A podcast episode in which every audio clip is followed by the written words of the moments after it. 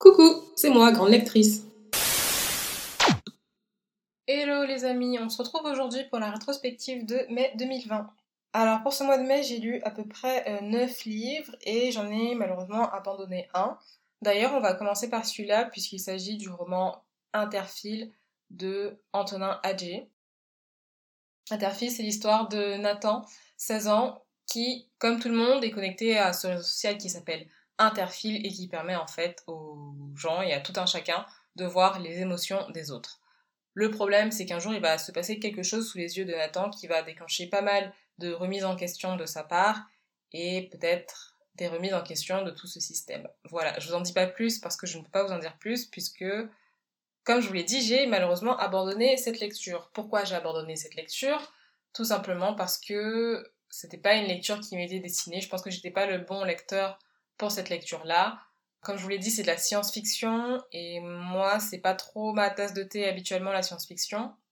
Là, il se trouve que ce roman était gratuit pendant la période du confinement, donc je me suis dit pourquoi ne pas tester, mais en tant que tel, j'ai pas apprécié ma lecture et j'ai très vite abandonné.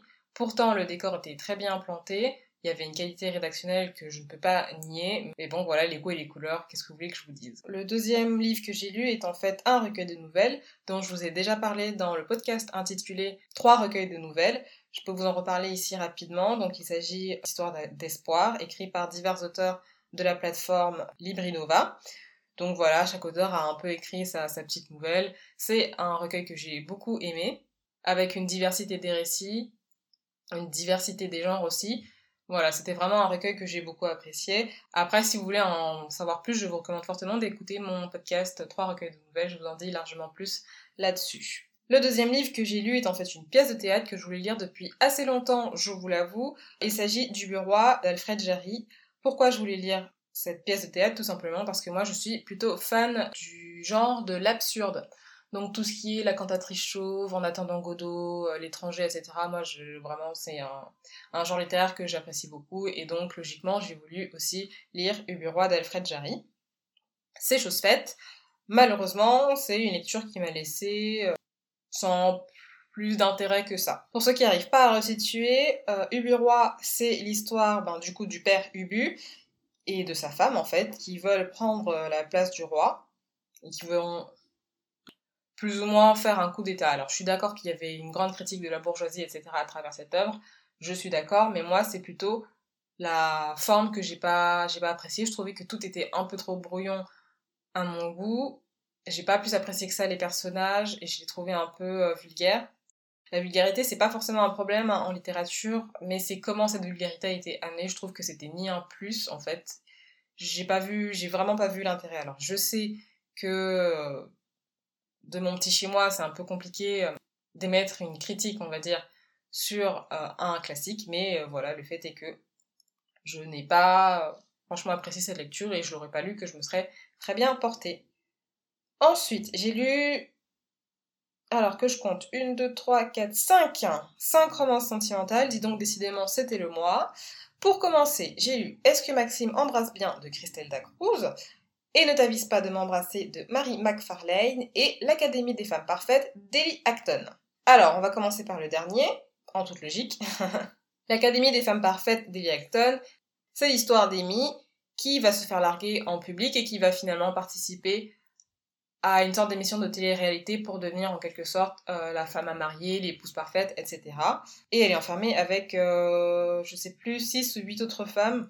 Si vous voulez en savoir plus sur cette lecture, je vous en dis plus sur mon podcast Trois histoires de rupture. J'ai également lu, comme je vous l'ai dit, Est-ce que Maxime embrasse bien de Christelle Dacruz, qui était un roman que j'attendais beaucoup, puisque c'est. Euh, Christelle Dacruz est une autrice que j'apprécie beaucoup, hein. non pas à cause de notre ressemblance, mais bel et bien à cause de ses talents d'autrice. Donc, Est-ce que Maxime embrasse bien? Là encore, c'est une histoire de rupture. Et c'est l'histoire de Caroline qui a vécu près de 10 ans avec son compagnon et qui se fait un peu larguer du jour au lendemain alors qu'ils avaient des projets du style acheter une maison et faire un bébé. Malheureusement pour elle, les choses ne, se sont pas faites comme elle l'aurait voulu.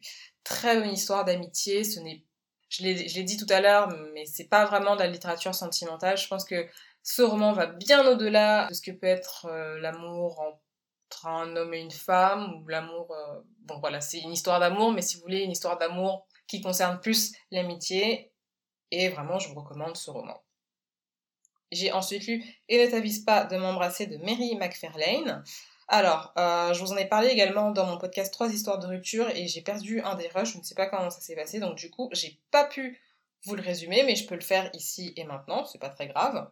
Et donc, c'est l'histoire de Laurie, une jeune femme, une jeune avocate en fait, qui a vécu près de, si je me souviens bien, 18 ans d'amour avec son conjoint. Il la largue du jour au lendemain, c'est un gros problème puisqu'ils euh, travaillent ensemble, non seulement ils vivent ensemble, mais ils travaillent également ensemble. Donc je vous dis pas euh, les cancans au bureau euh, quand elle se fait larguer, c'est une histoire absolument horrible, surtout quand il lui apprend quelques mois plus tard que sa nouvelle copine est enceinte, bien qu'il lui ait juré que non ma chérie, je t'assure, je ne te quitte pas pour une autre femme, c'est juste que je ne me retrouve pas, je suis en pleine crise de la proche quarantaine, etc., etc. Donc voilà. C'est vraiment une petite pépite ce roman, je l'ai beaucoup aimé. Histoire classique, hein, si vous voulez, de vengeance, etc. Mais vraiment très bien rédigé.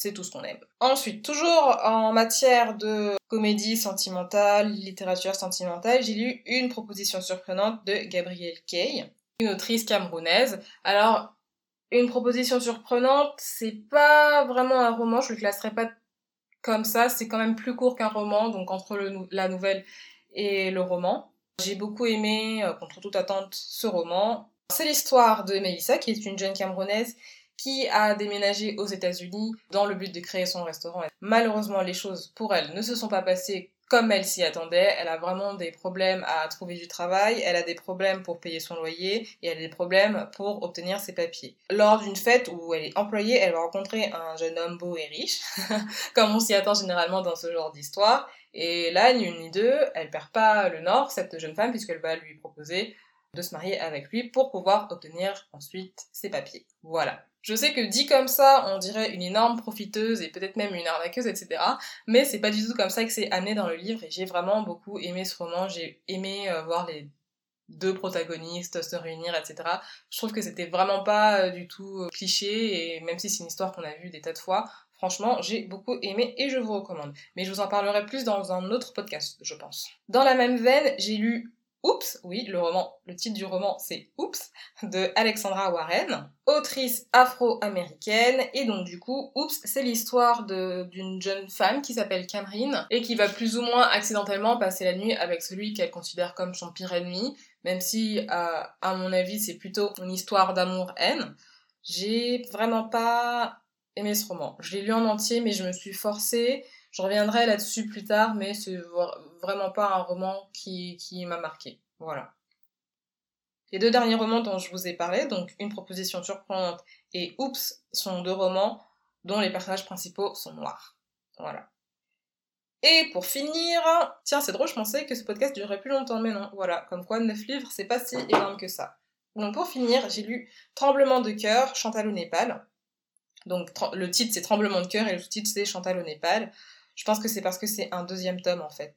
Moi j'ai pas lu le premier tome mais c'est pas très grave puisque c'est vraiment là que l'histoire débute. Tremblement de cœur, c'est l'histoire de bah coup de Chantal qui a été adoptée à l'âge de deux ans par un couple français et qui a été malheureusement séparé de sa sœur. Sa sœur jumelle en plus, donc attention. Par un concours de circonstances, elle retourne au Népal euh, bien des années plus tard, pratiquement 20 ans plus tard, pour essayer de retrouver sa sœur. Et je ne vous en dis pas plus parce que c'est un roman que j'ai également apprécié, mais je vous en parlerai dans un podcast dédié. Et en dernier, j'ai lu Un si petit voyage de Cécile Fuentes, qui est une autrice néo-calédonienne, je crois qu'on dit. C'est ça? Néo-calédonienne? Je pense que ça doit être ça. Donc voilà, c'est une autrice néo-calédonienne et à travers son roman, elle nous invite à découvrir sa petite île roman que j'ai beaucoup aimé, mais là encore une fois, je ne vous fais pas de mystère puisque je vous en parlerai tout prochainement, promis, dans un prochain podcast. Voilà, voilà. N'hésitez pas à me dire dans les commentaires quelles ont été vos lectures, si vous les avez aimées ou pas. Et en attendant, je vous dis à bientôt pour de prochaines lectures. Bye bye